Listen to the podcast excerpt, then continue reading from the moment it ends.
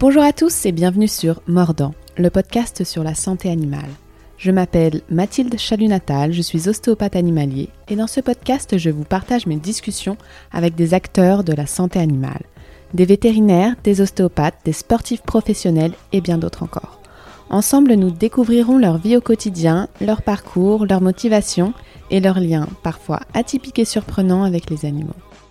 Tous animés par la même passion, nous irons plus loin vers la connaissance de nos amis les bêtes. Pour aider à lancer ce tout nouveau podcast et lui donner un maximum de visibilité, n'hésitez pas à nous donner un petit coup de pouce en laissant 5 étoiles sur Apple Podcast et pourquoi pas un petit avis si vous l'avez apprécié. Merci beaucoup Pour ce premier épisode, je reçois le docteur Mélanie Coquel, alias docteur Nacophile, qui est vétérinaire NAC sur Paris. On va parler entre autres de fatigue compassionnelle, du NAC préféré des Français, de l'aspect financier, de bashing sur les réseaux sociaux et bien sûr d'ostéopathie appliquée sur nos amis les NAC. Bonne écoute Bonjour Mélanie Salut Mathilde Ou alors je dois t'appeler euh, Docteur Nacophile ou Docteur Coquel Ah bah écoute oui, le nom de scène c'est Docteur Coquel, ouais effectivement. Mais... Comment tu vas? Bah ça va, Merci de m'avoir invité. Ben, merci de m'accueillir pour le premier, euh, premier épisode. Je suis super contente. Alors, pour commencer, question classique. Est-ce que tu peux te présenter? Alors oui, ben, alors moi je suis le docteur Mélanie Coquel, donc euh, voilà le nom de scène. Euh, je suis vétérinaire exclusive nouveaux animaux de compagnie sur Paris et banlieue proche. voilà, du coup je suis vétérinaire itinérante, donc ce que ça veut dire c'est que j'interviens sur plusieurs cliniques chez mes confrères, à la demande des confrères ou parfois à la demande des propriétaires de nouveaux animaux de compagnie. Ok, est-ce que tu peux parler de ton parcours d'études pour devenir vétérinaire NAC eh ben alors tout commence de manière très classique avec euh, un parcours de vétérinaire euh, généraliste, donc euh, une classe préparatoire après le lycée sur lequel tu postules sur des différentes classes préparatoires. Donc moi en l'occurrence j'ai fait ça à Versailles, donc à la prépa Hoche. donc ce sont deux années assez intenses qui visent à préparer le concours vétérinaire. Tu as réussi le concours en, deux ans? Ouais, j'ai réussi à faire le concours en deux ans, effectivement. Je me suis vraiment mis à fond. Euh, j'étais, euh, j'étais vraiment en mode no life, euh, vraiment pendant deux ans, à bosser 13 à 14 heures par jour, et parce que je voulais l'avoir du premier coup et je voulais pas avoir à survivre pendant trois ans. Voilà. Ouais, c'est déjà la survie deux ans, c'est long, mais franchement bravo. Merci. Et ensuite, à la sortie des deux ans de prépa BCPST, c'est ça? Exactement, la prépa agro-veto. Ben donc j'ai euh, j'ai eu le concours, donc euh, on passe une première phase euh, de d'écrit et puis après il y a une phase avec des oraux. Donc là on a on a un premier classement puis un deuxième classement après les oraux. Et ce deuxième classement m'a permis de bah, d'obtenir l'école vétérinaire que je voulais, à savoir Maison Alfort. Euh, voilà, et puis s'en est suivi cinq ans de formation en école vétérinaire, donc à l'école vétérinaire de Maison Alfort. Donc dans les cinq ans, est-ce que tu apprends déjà euh, la médecine vétérinaire NAC ou c'est ensuite que tu dois te spécialiser alors c'est plutôt ensuite parce que le parcours euh, vétérinaire en école, euh, alors peut varier un petit peu en fonction de l'école vétérinaire, mais en tout cas euh, euh sur les nouveaux animaux de compagnie, comprenait à l'époque de ma formation à moi peut-être une vingtaine ou une trentaine d'heures de cours au total sur l'ensemble des espèces. Donc euh, voilà, on a vraiment une formation qui est davantage orientée vers les chiens, les chats, un, un, peu les chevaux et, et puis la médecine des animaux de rente, donc les moutons, les vaches, les cochons, etc. Et euh, donc tu disais que selon les écoles, déjà il y a combien d'écoles vétérinaires en France? Alors il y en a quatre. Donc euh, la première école vétérinaire de France, contrairement à ce qu'on pense, c'est l'école vétérinaire de Lyon et non pas celle de Maison Alfort. Il y a ensuite une Maison Alfort, Toulouse et puis il y a Nantes. Ok, et donc dans d'autres écoles, tu penses qu'ils développent plus le NAC euh, dans les cinq ans ou non, globalement sur la formation euh, théorique, euh, on a vraiment euh, une très faible part de l'enseignement qui est consacré aux niveaux animaux de compagnie. C'est vraiment un investissement personnel des étudiants lorsqu'ils ont des connaissances en fin d'études. Hein. C'est vraiment on a, euh, en fait, lorsque moi j'étais étudiante, on avait monté une association euh, avec un vétérinaire euh, de zoo, le docteur Norin Shea, qui est praticien, qui était praticien au Muséum d'histoire naturelle de Paris, qui s'appelle Yabumba, et c'était nous qui organisions en fait des conférences. On faisait intervenir des conférenciers externes qui qui nous faisaient des bah, des présentations sur les nouveaux animaux de compagnie. Oh génial, génial. Donc c'est comme ça que tu as commencé en fait à à apprendre euh, la médecine vétérinaire NAC. Est-ce que tu savais déjà, en, commençant tes études vétérinaires que tu voulais te spécialiser? Alors oui. Alors en réalité, euh, j'ai comme je pense quasi la totalité des vétos eu envie de faire du zoo à un moment. Je pense que quand on fait vétérinaire, il y a toujours une phase où on s'imagine, euh, voilà, sauver la faune sauvage, etc. Euh, moi, c'est vrai que lorsque je suis arrivée en école vétérinaire, j'avais euh, tout nouvellement adopté un furet. Euh, qui a été un vrai déclic pour moi parce que euh, je me suis rendu compte que la part faite pour ces animaux-là en études était hyper faible et, euh, et, du coup ça a été assez vite évident pour moi que je voulais me consacrer au NAC. Et la spécialisation ensuite, donc tu fais deux ans de prépa veto, ensuite cinq ans d'école vétérinaire et ensuite une formation NAC. Et cette formation, elle dure combien de temps? Alors, du coup, ça dépend ce qu'on fait. Ok. Alors, la plupart des vétérinaires NAC jusqu'ici étaient des personnes qui s'étaient euh, documentées par eux-mêmes, un petit peu dans la démarche que je te décrivais avec euh, l'association Yabumba. Euh, maintenant, il existe une voie de spécialisation donc euh, qui s'appelle le collège européen.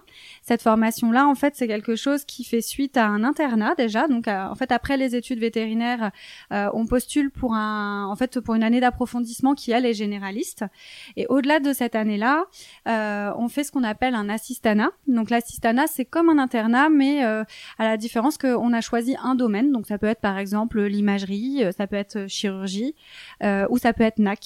Voilà, et donc euh, au-delà de cette année-là, donc on est déjà à deux ans à la suite des écoles vétérinaires, donc on est à 7 plus 2. Euh, on postule pour euh, la formation en résidana, et donc c'est la formation en résidence. La résidence dure trois ans, elle est faite auprès d'un spécialiste diplômé européen, et c'est cette spécialisation qui te donne le titre de spécialiste. Voilà. En pratique, moi de mon côté, ce que j'ai fait, c'est que à la fin de mes études, je ne suis pas partie en internat généraliste à ce moment-là, en fait, les assistants NAC n'existaient pas encore. Et, euh, et ce que j'ai fait, c'est que j'ai pratiqué pendant un an. Et il se trouve que euh, je connaissais bien euh, le, bah, le premier euh, spécialiste euh, européen en, en oiseaux de France. Et, et en fait, lorsque j'ai su qu'il avait monté un assistant à NAC, j'ai postulé pour ce poste-là et je me suis retrouvée à assister le, le docteur Huyn à l'hôpital Frégis d'Arcueil pendant un an et à le remplacer pendant qu'il allait passer son examen de spécialité à l'époque. Ok. Et à quel moment, du coup, tu passes d'étudiant à veto professionnel, dans le sens à quel moment, en fait, tu, tu gagnes ta vie? Alors, c'est en fait c'est à la fin des sept ans d'études, donc les deux ans de classe préparatoire et les cinq ans d'école vétérinaire. Là, on pratique, euh, voilà, on, peut avoir un poste. Bah, moi, comme je l'ai fait en sortie d'école, j'ai pris un poste de euh, salarié vétérinaire et j'ai gagné ma vie euh, normalement pendant un an. Après, durant les années d'internat et d'assistanat, là, c'est un petit peu différent parce que la rémunération, c'est, pour faire simple, une rémunération de stagiaire. Ok. Je t'ai connu via Instagram sur ton compte donc Docteur Nacophile, où tu partages ton quotidien, des cas cliniques, etc., avec beaucoup de pédagogie. Cela doit te prendre beaucoup de temps. En fin de journée, comment tu organises justement ta journée? Alors, en réalité, aujourd'hui, Instagram me prend pas tant de temps que ça, et puis c'est vraiment une forme de récréation pour moi parce que euh, j'ai des journées qui sont quand même globalement assez sérieuses, même si j'ai une manière de pratiquer dans laquelle j'aime pas me présenter comme un grand professeur. Euh, voilà, je, je suis pas très professorale en consultation. J'aime avoir une, bah, comme tu le dis, j'apprécie l'effort de pédagogie qu'on peut avoir, et mon idée c'est de partager euh, avec euh, l'humain de compagnie de, de mon patient et, et que la personne ressorte en ayant compris ce qui s'est passé et en ayant été investi dans les choix pour son animal. Donc euh, c'est vrai que du coup, euh, bah, cette manière de travailler, euh, pour moi, elle est passionnante, mais par contre, elle demande un réel effort de ma part, puisque je ne peux pas parler à un propriétaire d'animal comme je parlerais à un confrère, par exemple, ce qui serait beaucoup plus facile pour moi, puisque là, je peux parler dans mon jargon de, de grand docteur. voilà. Et donc c'est vrai que finalement tout ce que tu fais. Et t'expliques les choix. Euh. Exactement. Et voilà. Et c'est vrai que l'effort de vulgarisation, c'est ce qui m'avait poussé à l'époque à créer mon blog, donc qui s'appelle euh, avec le même nom que l'Instagram, le docteur Nacophile. Donc ça, ça a été énormément de travail de mettre en, en fait, de mettre en ligne des articles qui permettent de vulgariser les informations pour que le propriétaire devienne un acteur vraiment de la santé de son animal. Moi, je trouve pas ça très intéressant de pratiquer en tant que vétérinaire en ayant euh, un espèce de statut de voilà de, de supérieur. Exactement. Voilà. Moi, j'aime le partenariat. Et puis en face, euh, voilà, c'est le, client qui écoute. Pour moi, la meilleure relation de soins, c'est pas une euh, une relation sachant et et disciple, disons. Mm. C'est vraiment une relation de partenariat avec quelqu'un qui a compris en face. Ok. Est-ce que tu pourrais expliquer, décrire une semaine type? Comme tu disais que tu étais itinérante, Donc ça doit être assez intéressant d'avoir ta semaine. Alors c'est vrai que j'ai pas un quotidien qui est très routinier, donc euh, ça sera assez difficile de te décrire une semaine type. Euh, c'est vrai que selon la journée, moi c'est une des choses que j'apprécie, c'est que finalement je, je, vais au travail sans savoir euh, à quoi va ressembler ma journée. J'ai quand même un planning pour me guider, ce qui est quand même un peu confortable, mais euh, mais c'est vrai que je peux avoir des journées euh, sur lesquelles je vois euh, des choses assez standards et voilà des, des, cas cliniques qui sont assez assez basiques, tout comme je peux avoir des journées remplies d'urgences, de chirurgie, de cas où je dois me creuser la tête, où je dois repartir dans les bouquins, etc. Voilà, pareil sur les sur les patients. Euh, je peux avoir des patients qui sont euh, euh, plus classiques comme des lapins, des furets, tout comme je peux avoir une journée où on va m'amener un grand perroquet sud-américain ou voilà des animaux des animaux un petit peu plus rares et qui même moi en fait vont me complètement me fasciner. on revient complètement à un rapport enfantin à l'animal hein, dans ces cas-là. Donc euh, c'est vrai que j'ai vraiment pas euh, quelque chose de très classique. Après, euh, si tu veux le côté le côté le plus stable de mon planning, c'est que globalement, je bah, j'arrive à 9h à la clinique, je rentre dans un tunnel jusqu'à 19h30 et puis j'ai trois quarts d'heure de transport pour rentrer chez moi et j'ai pris à peu près peut-être 20 ou 30 minutes pour manger et, et c'est tout. Ah ouais, ça fait des grosses journées. Et tu vas tous les jours dans la même clinique ou dans combien de cliniques tu travailles? Alors j'ai fait, euh, j'avais fait le calcul l'année dernière et j'avais été dans 24 cliniques différentes au total sur l'année. Euh, après, il y a effectivement des partenariats plus réguliers avec certaines cliniques, puisque euh, la demande en consultation NAC est assez forte, parce qu'on est moins de praticiens que les praticiens généralistes. Donc c'est vrai que j'ai été quand même à un moment contrainte de regrouper un petit peu les rendez-vous, et ce qui fait que j'ai euh, quatre cliniques partenaires avec lesquelles j'ai une salle sur certains créneaux de la de la semaine pour pouvoir recevoir davantage de patients, et puis aussi pour pouvoir gérer les urgences, parce qu'en se déplaçant pour un rendez-vous unique par clinique, là c'était complètement impossible. Donc tu es passé de 24 à 4 ou alors là c'est 4 fixes et puis t'en rajoutes de temps en temps euh, dans la semaine. En fait, j'en ai euh, 4 qui sont fixes mais euh, les j'ai pas de j'ai pas de créneau obligatoire entre guillemets si j'ai une demande d'un vétérinaire extérieur là pour le coup euh, euh bah j'essaie de trouver un créneau pour pour le patient de, de ce vétérinaire là et me déplacer jusqu'à sa clinique. Donc tu disais que tu étais itinérante, à quel statut ça correspond? Pour être praticienne euh, libérale, en fait, ce que j'ai fait, c'est que j'ai un statut d'entrepreneur euh, individuel. En fait, c'est un exercice euh, libéral individuel. Donc, c'est pas un statut de société. En fait, c'est un petit peu comme l'équivalent de l'infirmière libérale. Oui, ça, ça nous parle à tous, l'infirmière libérale. Est-ce que tu fais tout toute seule ou est-ce qu'il y a des tâches que tu délègues? Alors oui, il y a certaines tâches que je délègue depuis peu. J'ai travaillé pendant trois ans, euh, deux ans et demi complètement toute seule. Euh, et, euh, et puis là, depuis un petit peu moins d'un an, un petit peu plus d'un an, j'ai recruté une assistante vétérinaire, donc l'équivalent de l'infirmière vétérinaire ou de l'aide-soignante, qui euh, m'assiste en fait dans mes dans mes gestes euh, chirurgicaux, qui va euh, créer mes fiches pour pour les pour les clients lorsqu'ils arrivent, qui va procéder à l'accueil téléphonique puisque je commençais à avoir un volume d'appels et un volume de consultations qui ne me permettait plus en fait d'assurer toutes les tâches à moi toute seule. Par contre, pour ce qui est de la comptabilité, de la gestion de mon entreprise entre guillemets, voilà, de de mon blog, etc. Là, je suis 100% toute seule. Donc, quelles sont les tâches que tu fais en plus maintenant en tant que libéral que tu ne faisais pas quand tu étais salarié dans une clinique? Alors, il y en a énormément. Euh, déjà pour commencer. Alors bon, déjà il y a eu toute la partie euh, construction de mon site internet, donc euh, qui a été euh, bah, vraiment un gros, une grosse part de, de travail quoi. Hein. Ça me demandait vraiment, je sais pas, probablement une vingtaine ou une trentaine d'heures par semaine à un moment. Il y a toute l'activité sur les réseaux sociaux, tout en fait tout l'aspect communication que que je ne gérais pas du tout lorsque j'étais vétérinaire salarié. Euh, il y a tout l'aspect comptable aussi, hein, puisque c'est vrai que le, bah, la partie comptabilité, moi, m'occupe euh, une demi-journée, bon, à peu près, euh, voilà, par semaine. Et du coup, tu arrives à te dégager du temps exprès pour ça? On a t'es mis ça dans ton emploi du temps. On n'a pas le choix en fait. Hein. Là, c'est pas quelque chose auquel on peut déroger. Donc c'est vrai que de toute façon, ce qu'il faut se dire, c'est qu'un vétérinaire qui a qui a euh, cinq jours en clinique euh, et qui est libéral, en fait, il travaille pas cinq jours, il travaille six. À moins qu'il ait réussi à se bloquer, euh, à se bloquer effectivement un temps sur ses journées de travail. Mais moi, c'est vrai que j'ai préféré avoir ce temps-là individuel de, de, du temps en clinique, puisque tout simplement, en fait, mon bureau est chez moi. Et est-ce que tu voudrais pas ouvrir ton propre cabinet vétérinaire NAC alors c'est pas quelque chose que j'ai envie de faire pour le moment. Ça m'a été, euh, ça a été une opportunité que j'ai eu à un moment. Il y a eu une discussion avec une consoeur euh, euh, qui a ouvert son cabinet et c'est vrai que j'avais j'avais été tentée par cette expérience-là parce que j'ai, bon, je m'entendais très bien avec cette praticienne-là.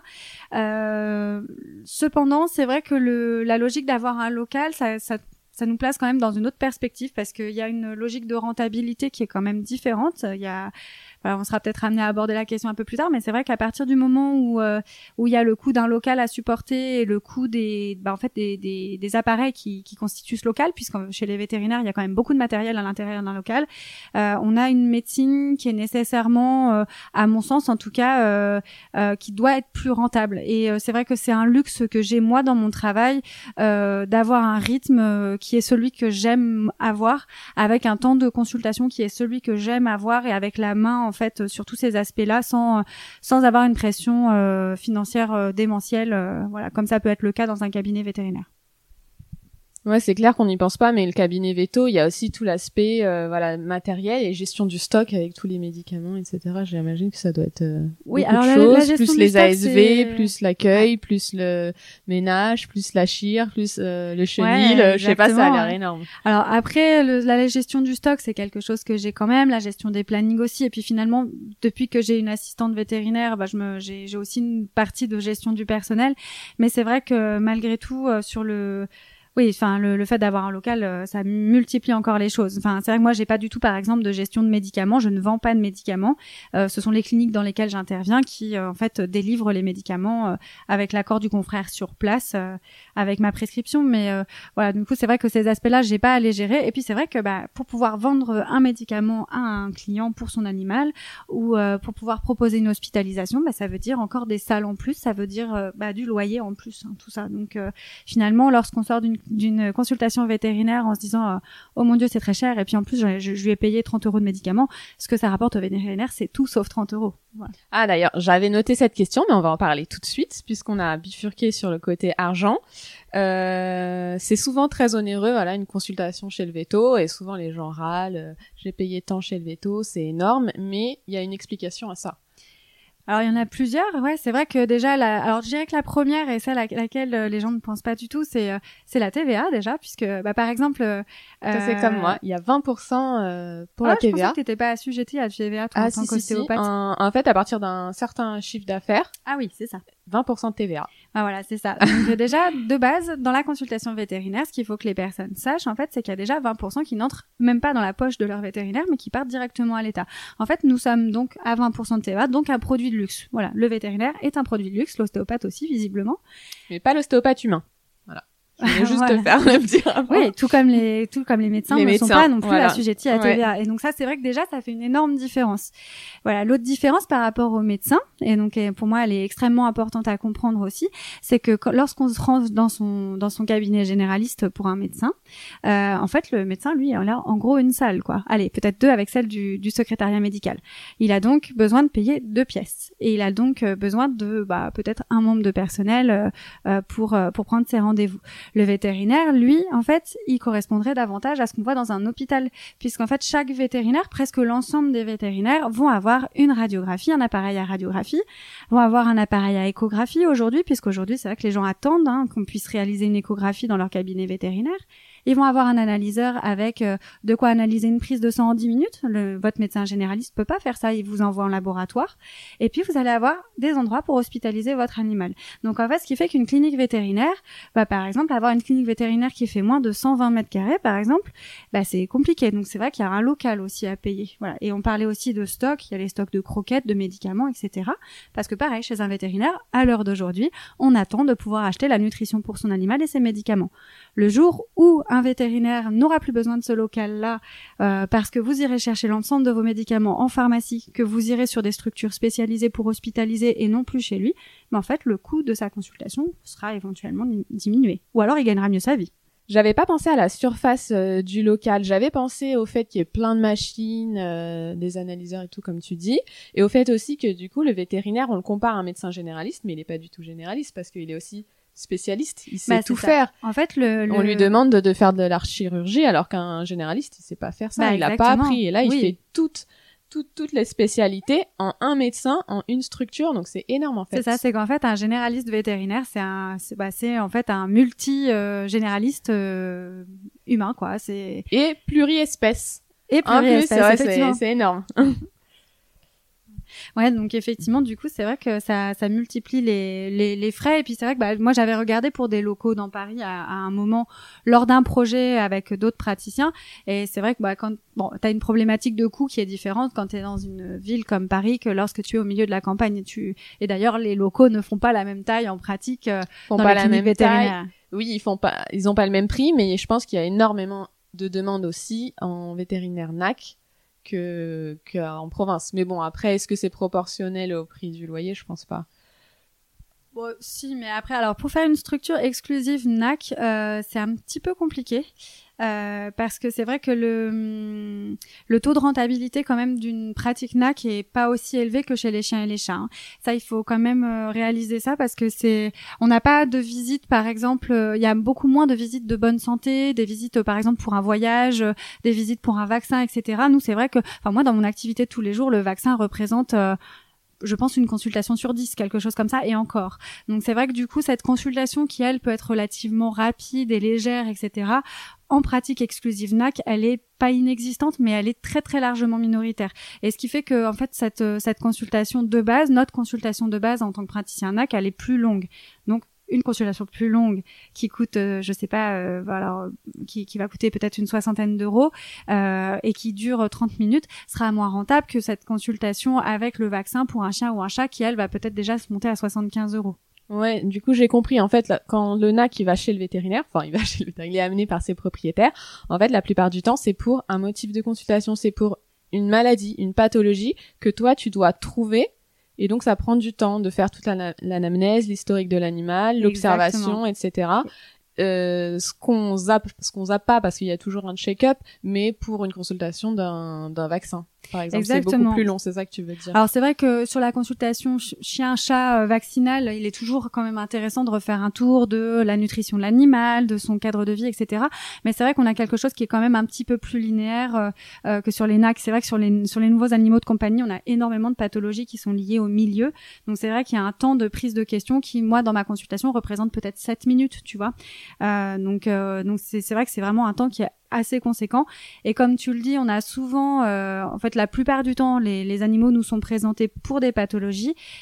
Et il est pas rare que lors d'un examen clinique, lorsqu'il est complet, tu mettes en évidence en fait plusieurs pathologies, plusieurs maladies, parce que l'animal est souvent une proie. Moi, c'est vrai que la plupart de mes patients sont des proies, ce qui implique qu'ils ne montrent pas beaucoup leurs symptômes et qu'au moment où on me les amène, bah, je dirais que Il y a au moins 20% euh, de mes consultations, par exemple, sur des lapins, sur lesquels euh, je conclus à la présence d'une otite. C'est quelque chose de tout bête, mais euh, la personne est venue me voir peut-être, j'en sais rien, pour une diarrhée ou pour un autre souci qui, qui, était visible pour le propriétaire. Mais moi, en examen clinique, je vais mettre en évidence un problème de dents ou une otite, etc. Ce qui va m'amener à une seconde discussion médicale et à potentiellement d'autres soins à enclencher ou d'autres examens complémentaires à prévoir. Et les examens complémentaires que tu proposes, tu les fais à la suite de cette consultation ou tu réfères un autre euh, vétérinaire? Et ben c'est là où on en revient finalement au statut pluri-généraliste du, du, médecin vétérinaire, c'est que effectivement ça peut se faire la plupart du temps auprès de nous, donc lors de la même consultation s'il y a le temps.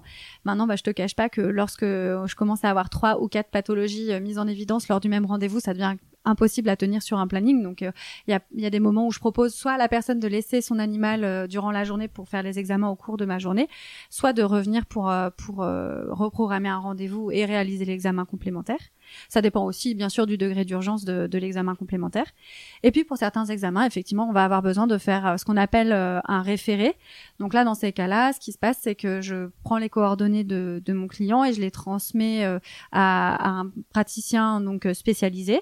Donc, par exemple, on parlait du spécialiste européen. Donc, moi, je ne suis pas spécialiste européenne. Ça m'arrive de faire appel à mon ancien mentor, par exemple, à, à l'hôpital Frégis, sur des avis plus particuliers, par exemple, sur des bah, sur des oiseaux en l'occurrence pour lui, ou bien euh, il y a un autre praticien vétérinaire qui est spécialiste euh, reptile, euh, qui est également sur Paris. Ça m'arrive aussi de lui adresser des cas. Donc parce que moi je suis arrivée au bout de, alors soit soit pas forcément pour un examen complémentaire, mais aussi parce que j'arrive au bout de la connaissance que moi mm. j'ai. Parce que du coup, moi, je suis praticienne NAC euh, pour les petits mammifères, les oiseaux et les reptiles. Mais euh, la spécialisation, en fait, le diplôme de spécialiste, c'est vraiment par euh, tranche de. de c'est ce que j'allais te demander. Donc toi, t'es voilà petit mammifère, reptile, oiseau. Exactement. Donc ça, c'est quand tu apprends NAC, apprends les trois.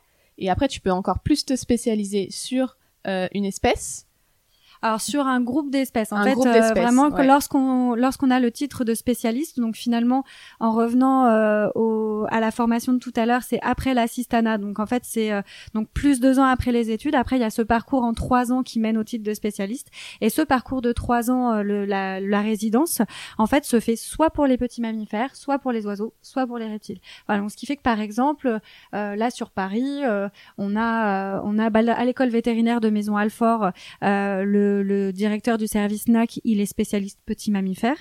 Euh, on a un spécialiste reptile donc euh, dans Paris également, et on a un spécialiste euh, aviaire qui se trouve lui à Arcueil, du coup dans le 94. Est-ce que ça t'intéresserait de te spécialiser après? Alors moi j'ai préféré rester euh, bah, généraliste puisque finalement euh, je suis euh, praticienne exclusive NAC mais je suis quand même généraliste parce que c'est vrai que moi j'aime beaucoup pouvoir rester dans cette pluralité d'espèces.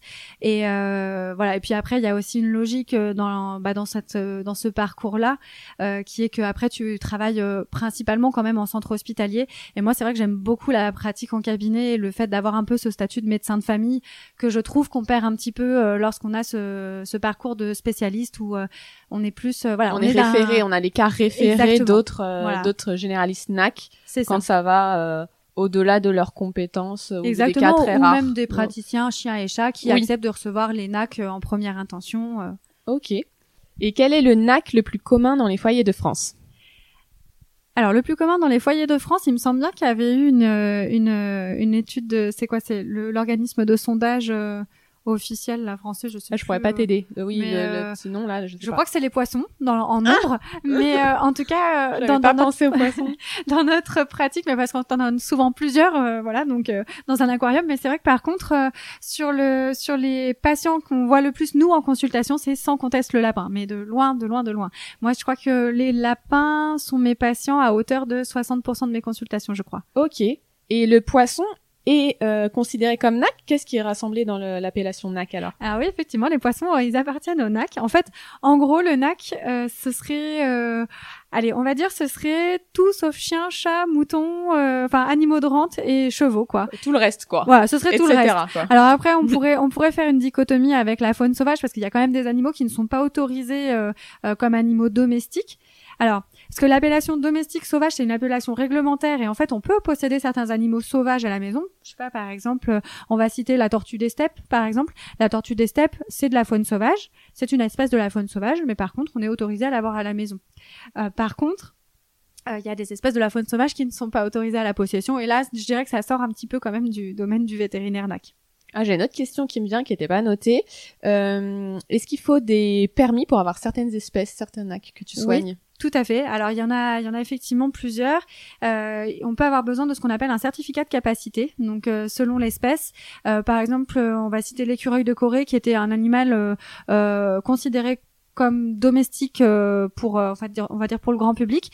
Alors ça a toujours été euh, ça a toujours été, catégorisé comme de la faune sauvage, mais là en plus de ce statut de faune sauvage, maintenant il y a la nécessité d'avoir un certificat de capacité avant de les adopter.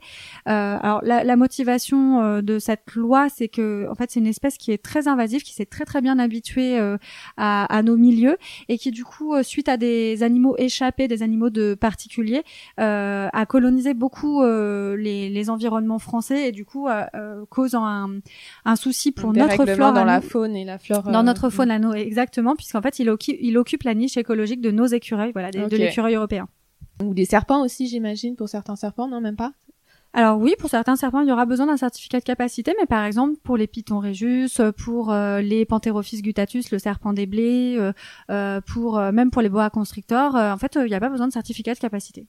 Ok, intéressant. On apprend plein de choses dans ce podcast, je suis contente. Et toi, quel est ton NAC chouchou? Et pourquoi? Alors bah moi, mon NAC chouchou, c'est un peu biaisé parce que euh, c'est le NAC que j'ai eu moi à la maison. Et c'est euh, parce que donc euh, avant d'être vétérinaire NAC, j'étais surtout et en premier propriétaire de NAC et c'est un furet en fait. Et alors pourquoi c'est mon chouchou? Alors c'est bon, bah, peut-être déjà parce que je l'ai eu à la maison, donc euh, j'en ai aimé un euh, par-dessus tout, hein, parce que j'aime mes patients presque comme les miens, mais j'aime quand même encore plus les miens. Euh, et, et puis bah, après la raison objective, c'est que c'est hyper marrant à Furet. voilà, c'est juste un petit pitre qu'on a à la maison, et moi j'ai un quotidien qui est quand même voilà, qui est quand même pressurisant et qui est quand même sérieux. Et malgré tout, voilà, avec l'effort de pédagogie dont je parlais plus tôt et euh, et puis avec le stress de bah, de pouvoir perdre des patients, puisqu'en fait, c'est vrai qu'en NAC, on en perd quand même euh, quelques-uns euh, plus qu'en chien et chat. Hein. C'est pour ça que la plupart des vétos aime bien, euh, voilà, aime bien nous les référer. Euh, c'est vrai que moi, le, le, moment où je retrouvais mon furet, c'était vraiment un moment de déconnexion parce qu'il, bah, c'est un peu ridicule comme bestiole en fait. C'est drôle, ça, c'est, c'est vraiment pitre, ça a jamais peur de rien, euh, euh ça se casse la figure, c'est content, euh, ça joue, c'est content, ça dort, c'est content. Voilà, ça pense qu'à dormir et faire la fête, quoi. Donc c'est génial en fait. Ouais, c'est sympa. Bah ouais, après une journée de veto, ouais, ça décontracte. Exactement. Moi, ça me détendait beaucoup et puis ça me, ça me ramenait à, à ma fascination pour les animaux et puis à ouais à quelque chose de plus pourquoi tu fais ce métier à la base quoi. L'amour euh, de l'animal sans toute la pression de la santé des propriétaires etc exactement. et puis en tant que patient le furet c'est hyper sympa aussi parce qu'on a quand même euh, euh, pas mal de patients qui sont quand même un peu apeurés en consultation vétérinaire. On est quelqu'un qu'ils ne connaissent pas. Ils sont dans un environnement avec plein d'odeurs. Mais alors le furet lui s'en fiche complètement quoi. Un furet pour lui c'est Disneyland hein. il vient chez le veto c'est il saute partout il explore partout. C'est juste un nouvel endroit et une nouvelle personne et en plus une personne qui est à l'aise donc lui il est ravi ouais, je vois sur tes stories, euh... finissent souvent dans les poches de, voilà, de ta blouse. de toute façon, il se passe pas une consultation de furet déjà sans que j'en ai pas un qui rentre dans la poubelle, tu vois. Voilà, et puis ils te mettent euh, ils te mettent un beau bordel dans ta salle de consultation et du coup, c'est vrai que ça fait redescendre un petit peu le le côté pressurisant de la journée et moi j'adore le furet pour ce petit côté clown. Euh, voilà, après je sais que tout le monde n'aime pas l'odeur mais moi je fais partie de ces personnes bizarres qui du coup aiment l'odeur du furet. Quels sont les motifs de consultation les plus courants pour euh, pour les NAC alors, ben, sur les lapins, euh, pour les consultations des lapins, ça va être principalement des consultations pour euh, soit des soucis de transit, beaucoup. On a pas mal de, de soucis euh, à ce niveau-là chez le lapin. des soucis dentaires aussi. On a quand même pas mal de choses et des otites. Bon, je parlais des otites tout à l'heure. Et transit et transit et dentaire, c'est assez lié, non? Alors ça peut, mais ça l'est pas obligatoirement, parce que le lapin qui, qui a des soucis dentaires euh, a plutôt un bon état général en fait. Il a juste mal quand il mange. Donc, euh, mais les gens sont pas forcément euh, à même de percevoir qu'il mange moins. C'est, c'est pas toujours très visible parce que comme ils essayent finalement, euh, on les voit en train de manger. et puis ils, sont, ils sont plutôt en forme parce qu'en fait ils ont juste un peu mal à la bouche lorsqu'ils mangent. Alors que le lapin qui est en ralentissement de transit, lui pour le coup, il va vraiment être abattu. Il va alors abattu comme une proie, donc c'est-à-dire pas très visible, mais il va avoir une position un petit peu ramassée sur lui-même. c'est ce que tu disais. J'ai regardé sur ton site qui est super bien fait, les fiches santé du lapin. Donc tu as un petit article sur euh, sur la douleur du lapin et comment on voit un, un lapin, j'allais dire chien des formations professionnelles, un lapin euh, douloureux. Du coup, c'est euh, le fait qu'il ait le poids vers l'avant, qu'il soit regroupé sur lui. Voilà, il se déplace moins, il se toilette moins. Et alors après, il y a des trucs beaucoup plus fins, mais qui sont pas forcément conscients lorsque le propriétaire les voit. Il vous dit juste, ben, il a pas la même tête que d'habitude mais euh, il y a même des faciès de douleur en fait comme on peut avoir par exemple euh, chez un humain une crispation du visage. Il y a vraiment cette, ce phénomène de crispation aussi. Mais du coup ça demande d'avoir une analyse déjà assez fine et de bien connaître son animal. voilà faut bien connaître son animal et, l'observer au quotidien quand il est en bonne santé pour reconnaître quand il est en mauvaise santé. Et c'est vrai que nous quand on nous l'amène comme ça ben, on peut pas savoir s'il y a forcément un changement de faciès puisqu'on n'a pas son faciès de base. Et comment tu fais du coup, c'est pas forcément facile. Ah, alors c'est vrai qu'après, bah, c'est un élément. J'imagine qu'il y a autre chose aussi. C'est un des intérêts d'aller voir un praticien NAC quand même, c'est que c'est vrai que bon bah lorsqu'on voit 15 lapins euh, par jour, c'est vrai qu'on a quand même une visualisation de ces éléments-là qui est relativement claire. Ceci dit, il y a quand même une nuance à apporter à ça, c'est que le lapin étant une proie venant dans ma consultation, s'il est pas en confiance directement avec moi ou ou tout simplement s'il est pas bien et qu'il est pas dans son environnement habituel, va avoir tendance à cacher encore plus ses symptômes à la maison. Et ça arrive qu'en consultation, les gens me disent mais si si je vous jure il va pas bien. Et je leur dis non mais je vous en, je vous rassure tout de suite. En fait je vous crois il y a, y a pas de souci. Et ça m'arrive quand même très souvent de demander à euh, mes propriétaires voilà des, vidéos. Ouais et des photos de la maison ouais. c'est ce que je demande tout le temps parce que moi souvent euh, bah, je suis ostéopathe animalier. Donc souvent le motif de consultation c'est une boiterie le chien arrive en cabinet ou j'arrive parce que je fais des domiciles, j'arrive chez, chez le chez le propriétaire et là le chien ne boite plus quoi. Au pas, au trop il boite plus, mais je les crois les patients et ce que les clients et du coup ce que je demande c'est une vidéo comme ça euh, comme ça on peut vraiment Exactement. Observer, et alors euh, imagine-toi du coup le chien qui lui n'a pas vraiment besoin de masquer ses symptômes euh, si on parle dans un dans un oui puisque c'est pas raisonnement une naturiste. il est pas du tout. Euh... moi de toute façon c'est simple, hein. une boiterie chez un lapin, euh, je la vois quasiment pas en consultation parce que déjà en général il, refuse de marcher. Voilà.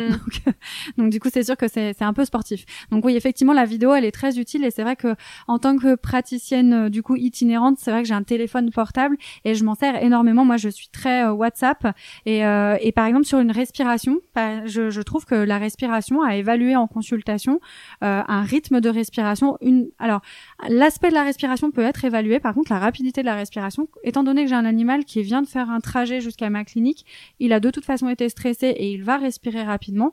Ça m'arrive souvent de demander aux gens, bah, est-ce que vous pourriez me refaire une vidéo que vous m'envoyez ce soir pour que je puisse visualiser ce qui se passe à la maison lorsque votre animal est au repos?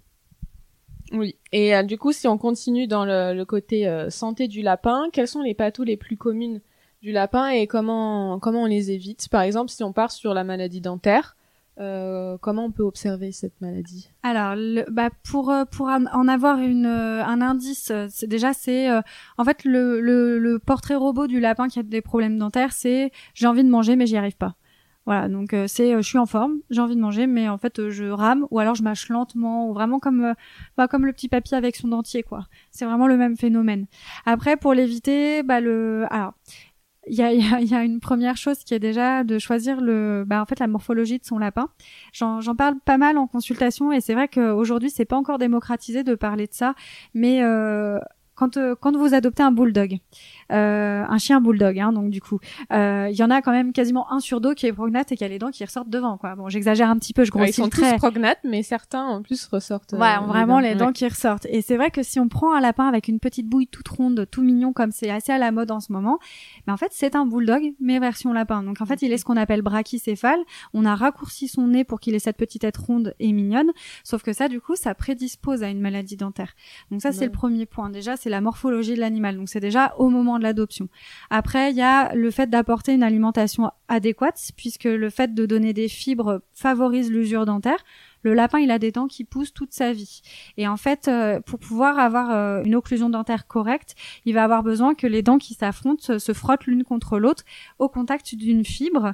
Et donc, du coup, c'est vraiment à l'intérieur de la fibre qu'il y a des microcristaux de, de silice qui permettent l'usure des dents. Voilà, donc ça, le premier truc, c'est de donner du foin, du foin, du foin, du foin et encore du foin. Ouais, donc si je résume, il y a le côté génétique où on peut pas faire grand chose, enfin à part je choisir son lapin avec l'anatomie euh, bah, des mâchoires. Si euh, le lapin a une, tête et un museau tout court, bah, du coup, euh, la mâchoire inférieure, elle va pas forcément être en face de la mâchoire supérieure, et du coup, les dents ne vont pas être en face, et du coup, c'est ce qu'on va appeler malocclusion, et elles vont pas se limer, parce que les dents, elles ont besoin d'être limées toute la vie du lapin, puisque toutes ces dents ne cessent de pousser toute sa vie.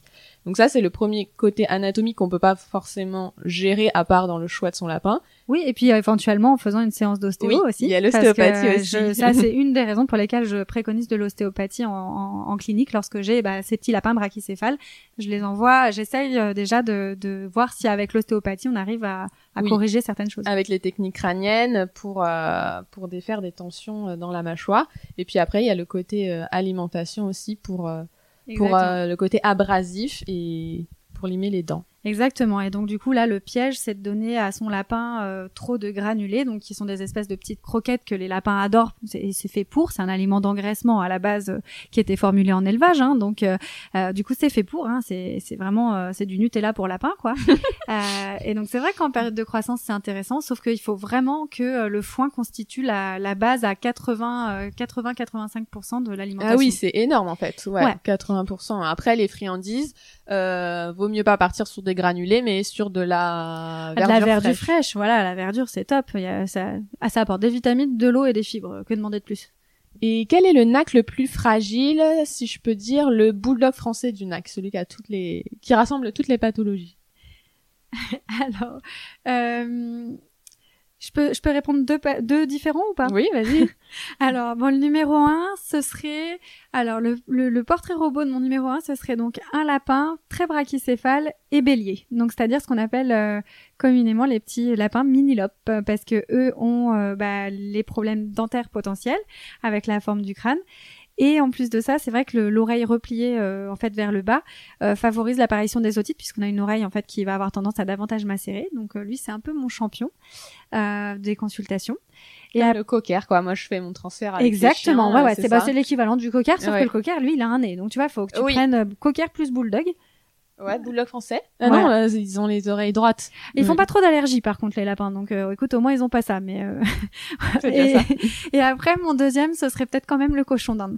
Euh, le cochon d'Inde, il est un peu plus en mode on-off que le lapin. C'est vrai que c'est des animaux qui sont globalement plus résistants de base. Par contre, c'est vrai que quand ils déclenchent quelque chose, c'est souvent qu'ils ont été extrêmement résistants pendant très longtemps et le moment où on arrive est souvent un peu tardif quoi. Ok ouais donc les symptômes ils apparaissent euh, quand la maladie elle est déjà bien évoluée. Ouais vraiment très euh, avancée et puis c'est vrai que le cochon d'Inde c'est un animal qui est extrêmement sensible et euh, et, euh, et très émotif. Ouais très ouais, très émotif et c'est vrai que du coup ça ça rend la médecine des cochons d'Inde compliquée parce que déjà rien que le fait de les transporter en clinique vétérinaire ou même d'avoir une hospitalisation c'est déjà quelque chose de compliqué un choc à gérer. pour eux oui du coup après l'équilibre la balance euh, bénéfice-risque, euh, on rajoute euh, en fait on du, rajoute, stress oui, il y a un facteur clairement péjoratif. Et du coup, forcément, quand ils sont stressés, ils sont immunodéprimés. Enfin, après, c'est exactement. Ouais. Et c'est vrai que le stress provoque la sécrétion d'hormones, donc du cortisol, bon comme chez les humains hein, et comme chez les chiens et les chats. La différence, c'est que chez un, un nouvel animal de compagnie, il y a une sensibilité à ces hormones-là qui est plus importante et effectivement très rapidement on entre en phénomène d'immunodépression et c'est pas rare que lorsqu'il y a eu une maladie qui s'est déclenchée dans l'année en fait, on en est 3-4 dans l'année, par exemple, parce qu'ils sont, on peut avoir pas mal de patients qui sont porteurs de, bactéries dans l'appareil respiratoire, et en fait, ces bactéries-là vont se manifester parce qu'il y a eu un stress préalable. Ok. Oh bah tu vois, j'en apprends euh, encore, c'est trop bien. Encore une galère de vétérinaire NAC. et sur quel NAC la médecine euh, vétérinaire est la plus avancée et sur lequel elle est la plus en retard? Alors je dirais que la plus avancée c'est certainement sur le sur le furet je pense. Furet et lapin, peut-être à égalité.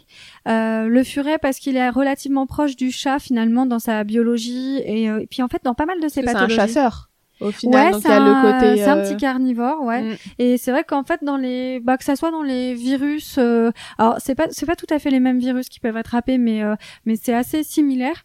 Et puis euh, c'est vrai qu'on a eu, on a quand même un très très gros élevage qui existe en, en, Amérique qui s'appelle l'élevage Marshall, qui qui a en fait qui a fourni la plupart des furets. Et c'est vrai qu'il y a eu pas mal d'études qui ont été faites avec cet élevage-là, donc ça a permis quand même d'avoir pas mal de publications à ce sujet-là. Et puis quand même les gens les faisaient enfin les propriétaires les faisaient quand même pas mal soigner dès le départ.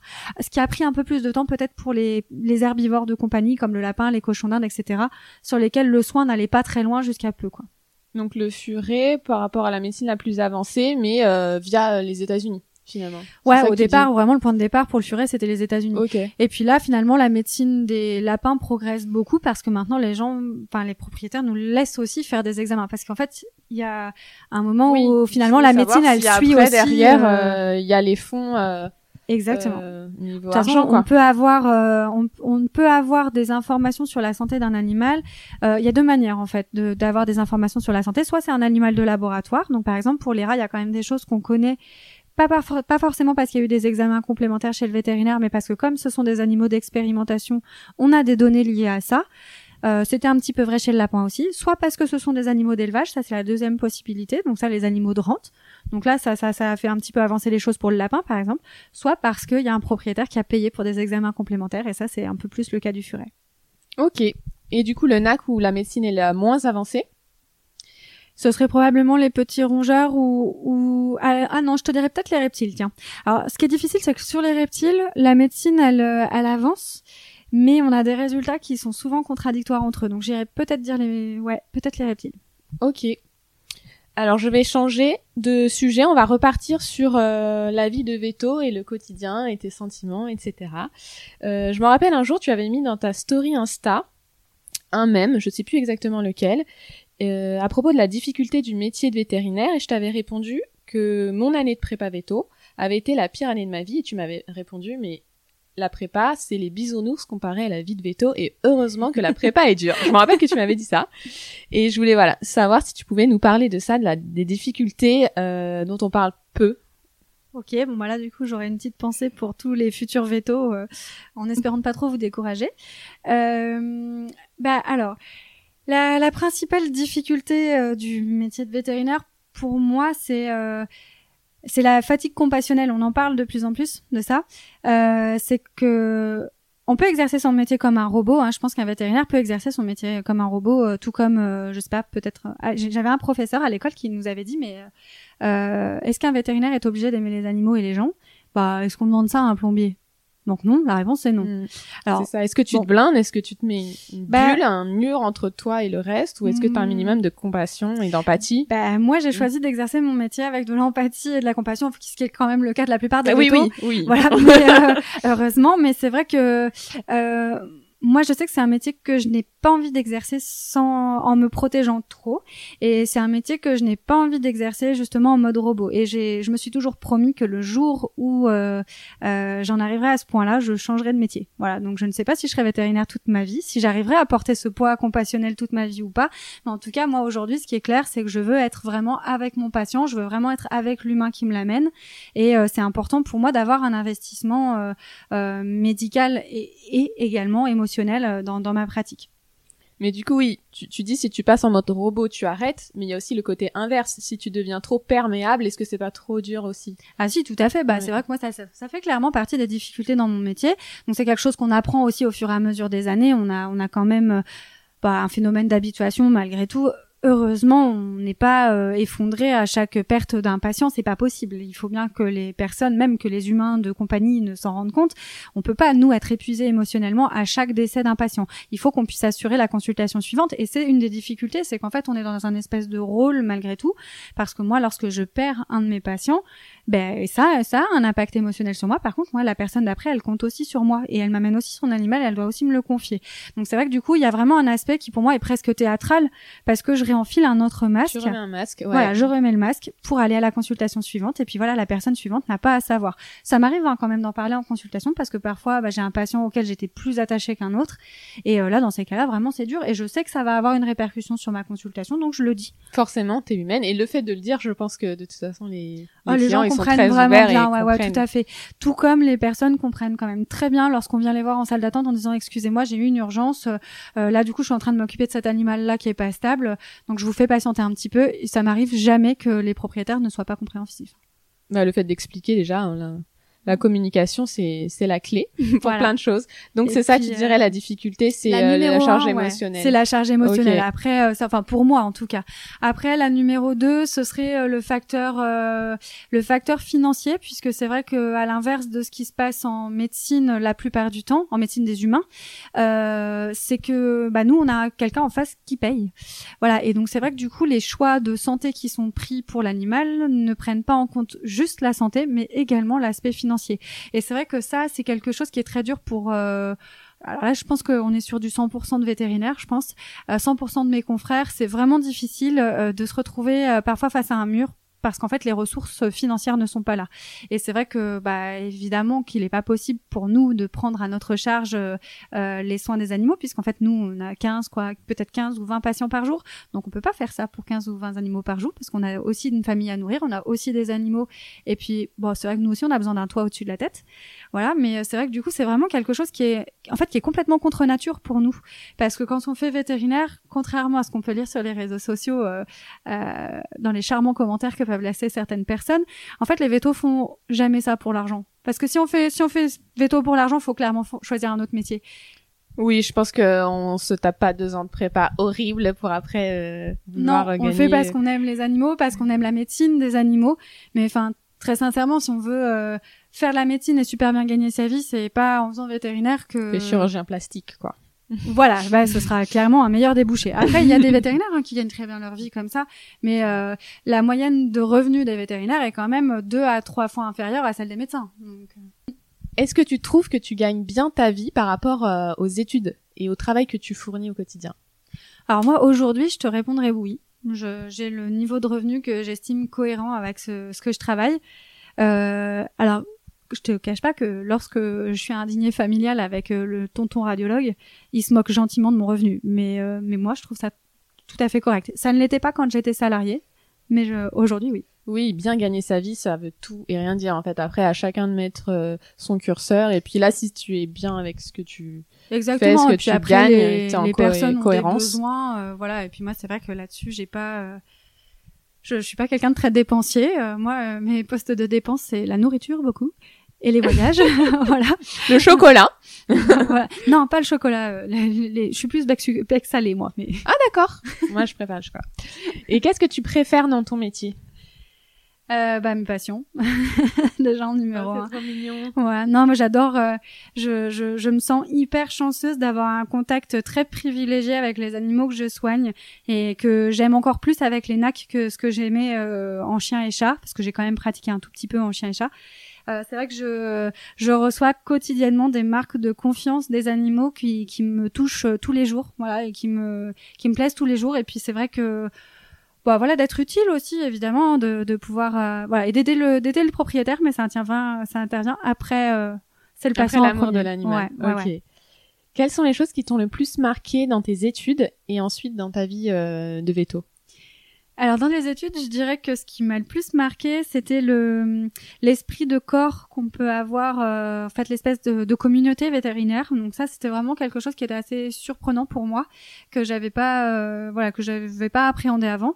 Euh, on rentre vraiment dans une famille, quoi. On est on est dans la famille vétérinaire et ça c'est vrai que c'est quelque chose qui reste vrai au cours de la de nos années de pratique post-école. Hein.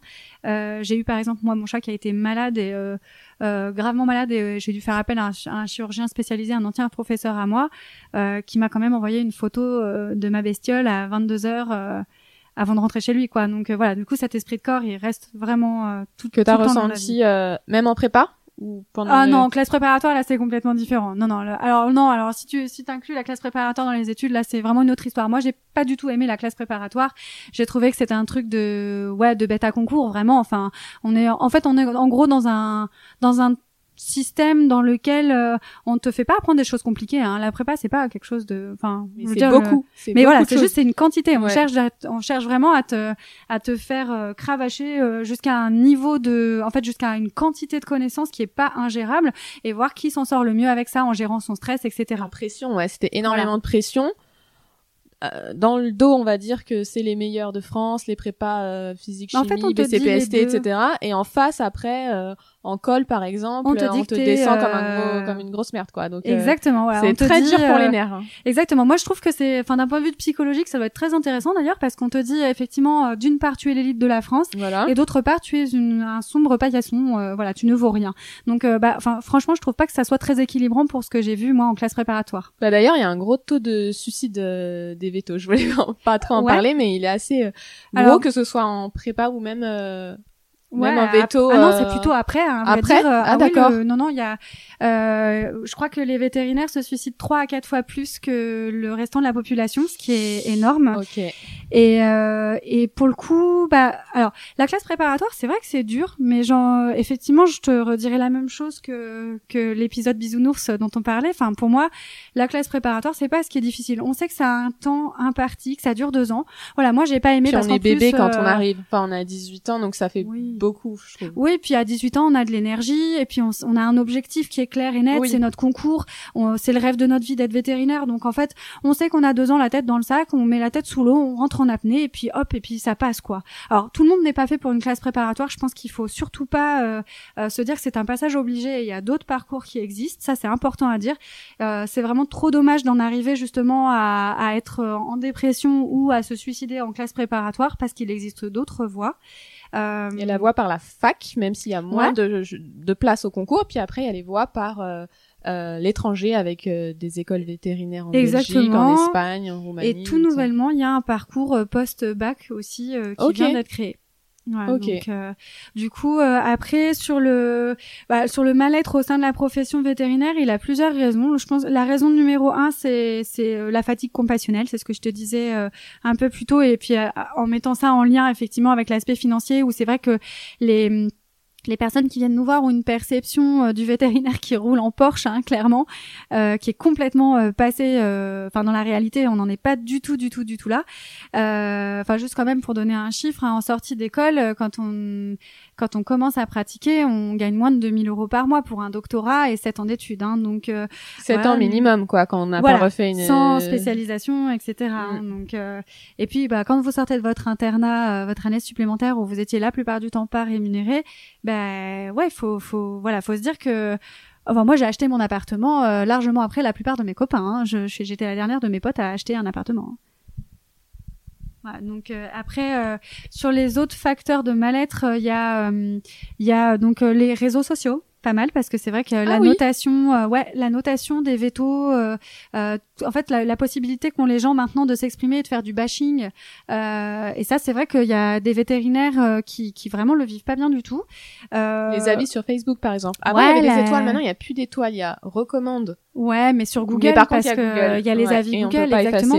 Euh, moi, c'est quelque chose que j'ai vécu hein, cette année. Il y a une personne comme ça qui a pas supporté en fait que son animal soit décédé lors d'une procédure anesthésique et qui a qui a qui a euh, en fait ramené euh, 12 copains euh, pour mettre des commentaires. voilà, et c'est quelque chose du coup qui est bon. Alors moi, c'est un petit peu différent. Moi, sur, dans mon ressenti vis-à-vis de ça, la colère, bah, j'imagine ouais, bah oui, oui, non, clairement, oui, bah ça fait pas plaisir, hein. Et puis, euh, et puis c'était euh, clairement pas justifié parce qu'il y a des cas où on a peut-être été, euh, on va dire des, des moments où on a peut-être été un petit peu en dessous au niveau énergie, ou peut-être on n'a pas été extrêmement patient avec les gens, etc. Là, c'était vraiment pas du tout ça. C'était quelque chose qui était pas dépendant de, voilà, de moi. Hein. Et puis la procédure avait été bien réalisée. moi, comme je le dis aux gens, hein, la première personne que ça fait souffrir, que que je puisse pas pour que je puisse pas garantir du 100%, bah en fait c'est moi parce que bien sûr. Les, Toi t'aimerais bien sauver. Euh, ah moi j'aimerais j'aimerais que quand je fais les, choses bien ça fonctionne à tous bah les oui, Mais c'est pas ça parce que ce que je fais c'est de la médecine. C'est du vivant. C'est du vivant. Voilà. Exactement. Voilà. Après, euh, moi, comme je suis quand même euh, pas mal au fait des réseaux sociaux, que je, je, communique déjà pas mal sur les réseaux sociaux, etc. Je savais que c'était quelque chose qui pouvait arriver. Voilà. Je suis pas un vétérinaire de 50 euh, ans qui, qui reçoit la même chose. Ça, pour les praticiens vétérinaires qui ont toute une carrière derrière eux et qui, qui se retrouvent avec ça alors que ça leur ça ne leur était jamais arrivé avant, ça, ça peut être compliqué. Ouais. Voilà. Et puis, et puis après, il y a la quantité de travail. Voilà, dans le mal-être de la profession vétérinaire, c'est vrai que on est quand même une profession qui travaille beaucoup. Donc ça, c'est vrai que c'est difficile de trouver un équilibre entre sa vie personnelle et professionnelle. C'était une question que j'ai oublié de te poser. Euh, est-ce que tu as trouvé un équilibre entre ta vie pro et vie perso? Donc en plus, comme tu es un libéral, c'est toi qui gères ton emploi du temps. Mais moi, en étant aussi à mon compte, je sais que c'est une fausse liberté parce qu'on veut se donner à fond et au final, on a un emploi du temps beaucoup plus euh, rempli que si on était salarié. Donc est-ce que toi, tu as trouvé ton équilibre? Alors je dirais qu'aujourd'hui oui, mais voilà, ça m'a pris du temps puisque ça fait bah, 9 ans que je suis diplômée et je pense que cet équilibre-là vraiment... Euh, voilà, je sais même pas si je peux dire que ça fait vraiment un an que je l'ai trouvé quoi. Et puis c'est un équilibre qui bouge parce que comme tu le dis, on est praticien libéral, donc euh, finalement, euh, euh, moi j'avais trouvé un équilibre peut-être il y a deux ans et demi, trois ans, et puis cet équilibre-là a bougé parce qu'il y a eu une demande qui a fortement augmenté que du coup je me suis retrouvée à recruter du personnel. Donc en fait là j'ai aussi changé un petit peu mon positionnement parce que je suis devenue patron. Et, euh, et pareil j'ai dû trouver mon équilibre dans cette relation là aussi. Voilà et euh, c'est vrai que bah, c'est pas quelque chose du tout que j'avais souhaité moi. Hein. Je voulais pas être un patron moi. Et, euh, et puis finalement bah j'ai trouvé aussi mon équilibre là-dedans et et puis c'est un équilibre qui va encore bouger parce que mon niveau d'énergie il va pas en augmentant malgré tout. Hein, donc euh, je suis pas très vieille, mais euh, mais voilà, je, je suis aussi consciente que en tant que femme, à un moment, euh, enfin j'aime pas dire en tant que femme parce que répartition parce des charges pas mentales. Obligé de... Voilà. Je sais pas si tu vous parlais, tu voulais parler d'enfants, mais voilà, si tout à fait, je voulais parler d'enfants entre autres. Et un jour j'en aurai peut-être un, et ce jour-là, effectivement, mon activité ne sera pas la même. Mon mari ralentira également sur le plan professionnel, et ça c'est quelque chose qui a toujours été clair entre nous deux. J'ai le métier qui est le plus entre nous deux, donc ce sera quelque chose que nous prendrons en compte dans notre organisation. Euh, et puis voilà, je suis, bah, comme on peut le deviner, je pense euh, féministe. Hein. Donc euh, voilà, du coup, bon, de toute façon, entrepreneur, je crois que c'est assez. Si on est une femme entrepreneuse, c'est assez dur sans être féministe, je pense. Oui. Voilà, mais mais du coup, oui, effectivement, il y a un équilibre qui sera encore amené à évoluer à ce moment-là parce que c'est vrai que j'adore mes patients, mais je pense que j'aimerais encore plus mon enfant. Oui, voilà, il y a l'évolution de ta vie et après, voilà, ce que tu mets en avant. D'abord là, c'est peut-être plus pro bah, dans tes études déjà c'était énormément pro. J'imagine que c'était ce que tu mettais en avant. Là après la vie privée elle va prendre le dessus. Et puis aussi par comme tu partages énormément sur les réseaux ta visibilité elle va augmenter. Donc les demandes vont augmenter aussi non? Je pense que c'est pas que cette année que ça va augmenter ça va. Non, tu penses pas C'est possible, mais c'est vrai que là, actuellement, à moi seule, en tout cas, je suis arrivée au au plafond de ce que je peux assurer à moi. Ça oui. Donc d'ailleurs, je fais appel à une, collaboratrice vétérinaire, le docteur Claire Vincent, euh, depuis euh, quelques mois là, et euh, qui du coup vient me faire une journée par semaine. Et donc peut-être que d'ici quelques temps, nous serons une armée de vétérinaires nacophiles. Tu vois. Ah, génial. je change de sujet. Dans le code de déontologie vétérinaire, est-ce que tu es dans l'obligation de te former régulièrement et d'écrire des publications? Alors oui, on a une obligation de formation continue. Par contre, on n'a pas d'obligation de publication, en tout cas pas pour un vétérinaire généraliste. Si, si tu es spécialiste européen. Exactement. Si tu es mm. spécialiste européen, là pour le coup, alors il y a un système de points pour conserver ton diplôme. En fait, le, diplôme, si je dis pas de bêtises, est valable pour 5 ans. Et en fait, tu as euh, le, donc en fait la possibilité d'obtenir des points soit en faisant des conférences au cours de congrès ou euh, voilà, enfin dans des organismes agréés, euh, soit en, en ayant toi-même euh, bah, un résident, donc du coup la personne qui, qui sera spécialiste euh, ensuite euh, grâce à ta formation. Voilà, donc du coup, et, et, effectivement, il y a également les publications qui apportent un certain nombre de points. Et donc l'idée après, c'est aussi de pouvoir faire des publications en premier auteur ou bien en second ou en troisième auteur parce que ton, ton résident ou alors un confrère spécialiste a publié un cas sur lequel toi tu es intervenu. Ok, donc toi tu n'as pas ça justement parce que tu n'es pas spécialiste, mais euh, tu te formes. Par exemple, quelle était ta dernière formation? Alors la dernière euh, formation euh, diplômante, c'était un master. alors c'est un, on pourrait appeler ça un master appliqué. Alors comme ça se faisait en Italie, du coup c'était en anglais, mais voilà, ce serait un master appliqué en médecine d'ENAC. Euh, qui, pour être tout à fait franche, ne m'a pas appris énormément puisque mon assistana auprès du, du docteur Vin de Frégis m'avait énormément appris, euh, mais euh, qui, qui, a permis d'avoir euh, quand même quelque chose qui soit euh, diplômant à l'échelle européenne malgré tout quoi. Voilà. Après, là, j'aimerais bien m'embrayer sur un, un, diplôme universitaire de microchirurgie. Voilà, donc ce serait ça le, le projet au moment où j'arriverai à trouver l'énergie parce que c'est vrai que en l'occurrence, mon activité, mon activité ayant beaucoup augmenté, c'est vrai que bah, faut arriver à se dégager le temps pour cette formation-là faut se dégager du temps. Est-ce qu'elle est payante cette formation? Ah oui, bien sûr. Parce Chaque formation est payante. Oui, voilà. Quand tu te dégages du temps, si c'est une semaine, trois jours, bah ça fait euh, trois jours ou une semaine où tu n'es pas rémunéré puisque tu es à ton compte et où tu payes. Donc finalement, c'est des vacances enfin ça. Oh bah là, si on, si on devait dans le mois. Euh, ah bah oui, oui. Là, en l'occurrence, le master dont je parle, euh, alors c'était tombé au moment où je commençais mon activité itinérante. Donc le, le coût de cette formation était largement inférieur à ce moment-là qu'il ne le serait aujourd'hui, puisque en fait, bah, tout simplement, mon revenu n'est plus le même aujourd'hui. Mais, euh, mais euh, pour donner un ordre de grandeur, la formation coûtait euh, 5000 euros à elle toute seule. Euh, elle représentait cinq semaines de formation, donc c'est-à-dire cinq semaines où je pouvais pas travailler, ah ouais, c'est énorme. Je m'attendais à une semaine. Moi, je suis mignonne. Cinq semaines. voilà. Et puis, du coup, ça se passait en Italie. Donc, il y a eu euh, cinq euh, logements plus cinq billets d'avion, aller-retour en avion. Voilà. Donc, euh, voilà, je vous laisse faire un petit calcul mental pour voir ce que ça peut représenter. Quoi. Et ça, c'est tous les ans qu'il faut te former? Non, non, non, non. Il y a, en fait, c'est un certain nombre de points par an. Et après, il y a aussi la lecture d'articles hein, qui, qui, qui compte pour de la formation continue également sur certains, sur certaines revues vétérinaires approuvées par, par l'ordre des vétérinaires. Et en parlant de lecture, est-ce que tu as le temps d'avoir tes propres lectures, que ce soit euh, dans le domaine de vétérinaire ou, ou autre, en, loisir? Alors en loisir, oui, là je viens de prendre trois semaines de vacances et j'ai lu trois livres. C'était génial parce que ça faisait, je pense, plus d'un an que je n'avais rien lu.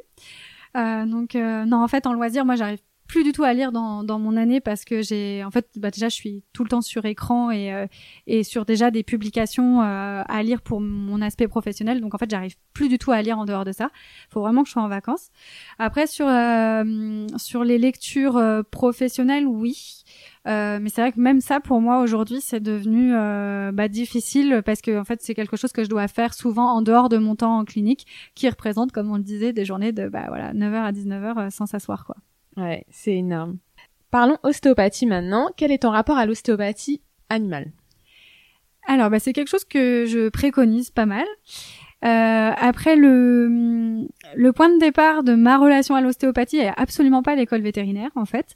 Euh, parce qu'en école vétérinaire, c'est vraiment... Alors, en tout cas, au cours de mes études, euh, qui datent donc d'il y a 9 ans, euh, euh, enfin, qui se sont terminées il y a 9 ans, on l'abordait pas du tout. Enfin, vraiment, j'en ai jamais entendu fait toujours pas partie du schéma thérapeutique euh, du non, vétérinaire. Oui, je, je crois pas. Ouais, mais maintenant, comme tu es de la jeune génération veto et moi de la jeune génération ostéo, on connaît bien l'ostéopathie déjà pour nous, pour les humains, donc ça nous vient plus à l'idée déjà de faire un transfert après sur les animaux. Oui, tout à fait. Bah après, c'est vrai que dans les cercles de connaissances, je pense que quand on est vétérinaire, on a souvent des ostéopathes ou des kinés euh, dans nos relations.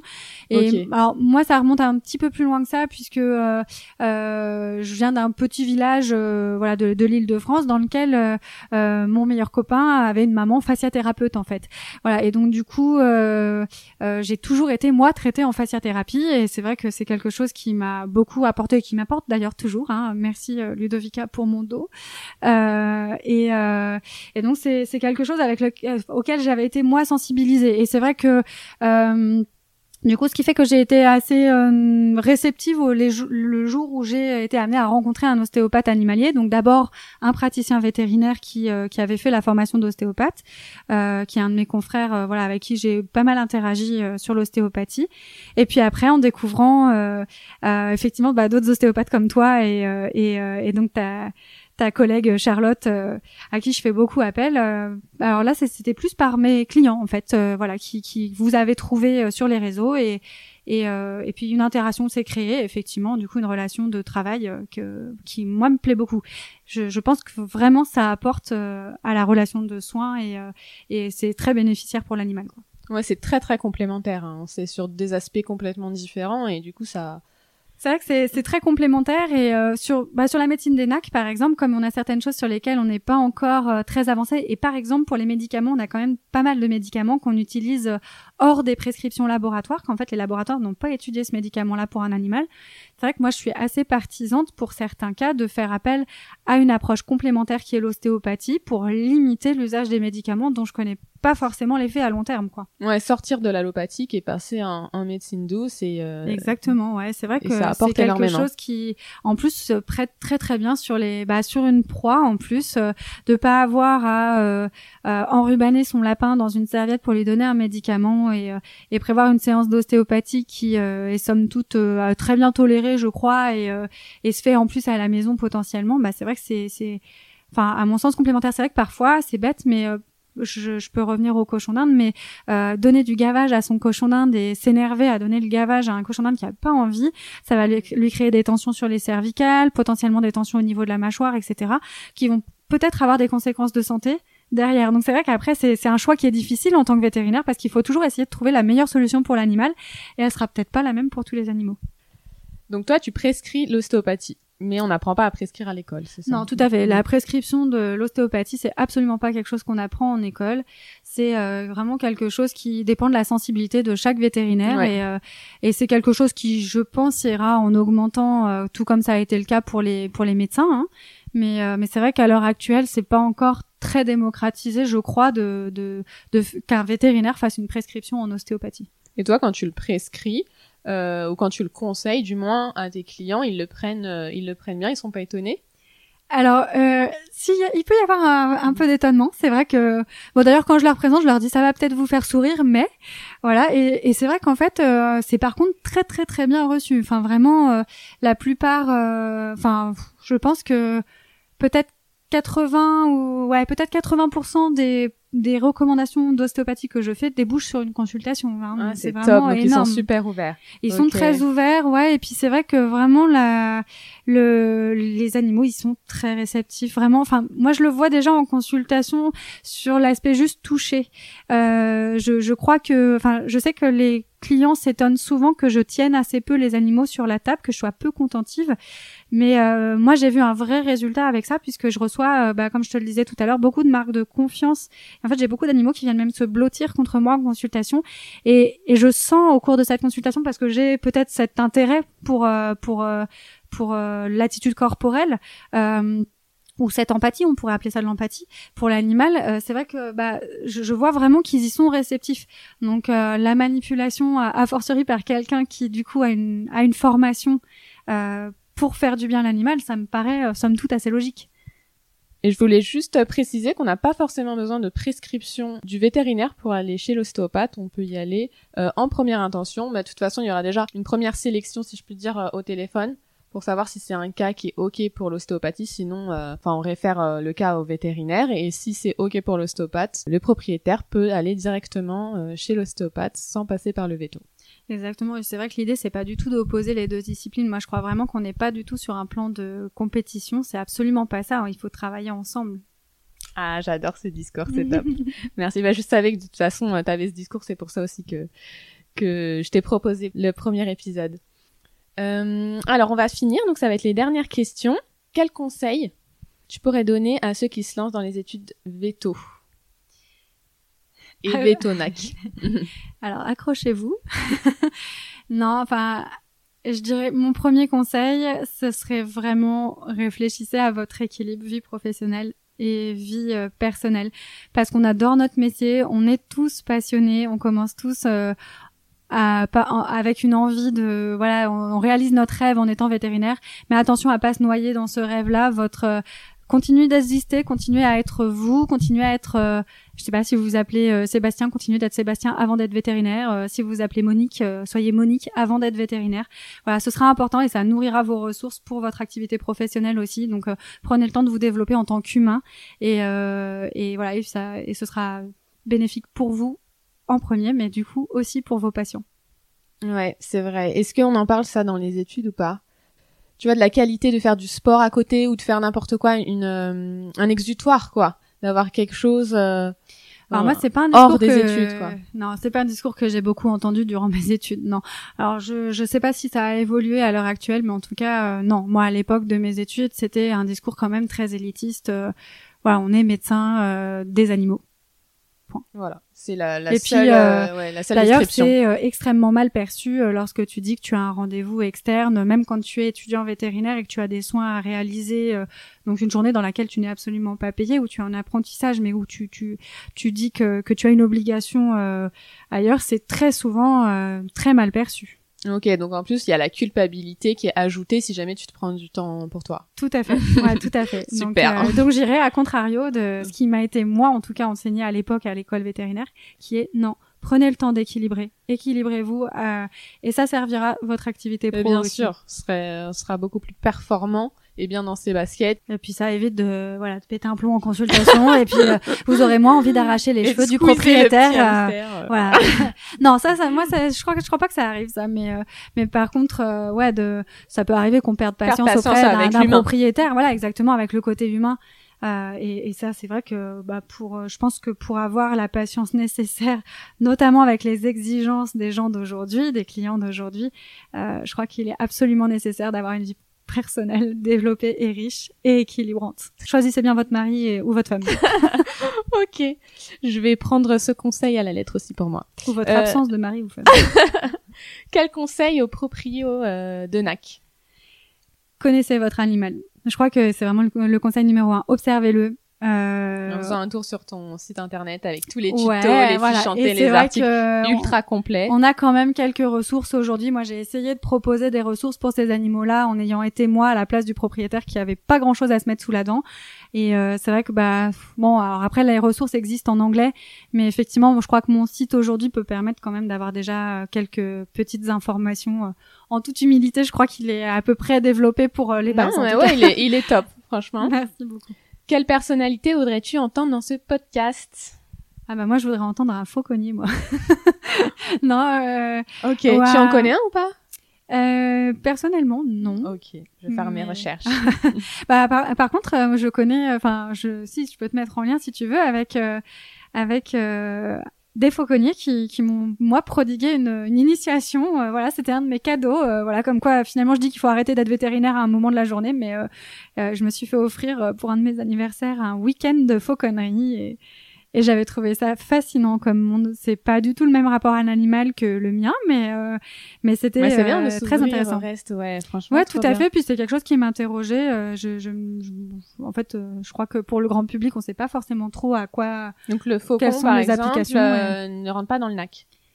Non, ouais, là, je pense qu'on sort quand même du. Là, on est vraiment dans la faune sauvage. bah, ceci dit, après, euh, quand on a fait une spécialisation euh, euh, européenne aviaire, par exemple, on est tout à fait à même de soigner un faucon. Moi, il m'est arrivé de auprès du docteur Hermine et puis même après de soigner des oiseaux et et voilà, je soigne des perroquets régulièrement. Voilà, bon, des faucons en plein Paris, j'avoue que c'est pas très fréquent. c'est plutôt rare. Voilà, des aigles et des faucons moins, mm. mais mais il y a des gens qui font 500 km pour venir voir euh, des praticiens. Euh, euh, non, oui, j'en ai peut-être qui ont fait 500 km pour venir me voir. Je suis pas forcément au courant, mais en tout cas, mon, mon ancien mentor, ça c'est clair, ouais. Ok. Bah merci beaucoup. Franchement, je suis trop contente de notre discussion. J'ai appris plein de choses et je pense que les auditeurs aussi vont apprendre plein de choses sur les animaux et aussi sur la vie d'un vétérinaire itinérant NAC. Pour finir, où est-ce qu'on peut te retrouver et où est-ce qu'on peut te contacter? Alors bah alors il y a Google, hein, c'est la base du coup. si vous voulez euh, pour une consultation ou euh, pour euh, voilà une euh, une demande d'avis, par exemple, pour les confrères. Euh, donc, tout simplement en cherchant le docteur Mélanie Coquel. Et puis après, bah, il y a les, effectivement les réseaux sociaux. Donc, le nom est le même partout Facebook, Instagram et Twitter aussi, que j'alimente peu, mais Twitter aussi. Et, et puis, mon site internet, c'est Docteur Nacophile. voilà, donc comme un docteur qui aime les nacs. Trop bien, merci beaucoup. Merci à toi. Bravo Si vous entendez ce message, c'est que vous avez écouté l'épisode jusqu'au bout, et pour cela, je vous dis un grand merci. N'hésitez pas à nous taguer dans vos stories, @docteurnacophile et @mathildostéo, pour que l'on puisse vous voir et vous repartager. C'est en parlant autour de vous du podcast que nous allons pouvoir le faire grandir. Je vous dis à bientôt pour le deuxième épisode de Mordant.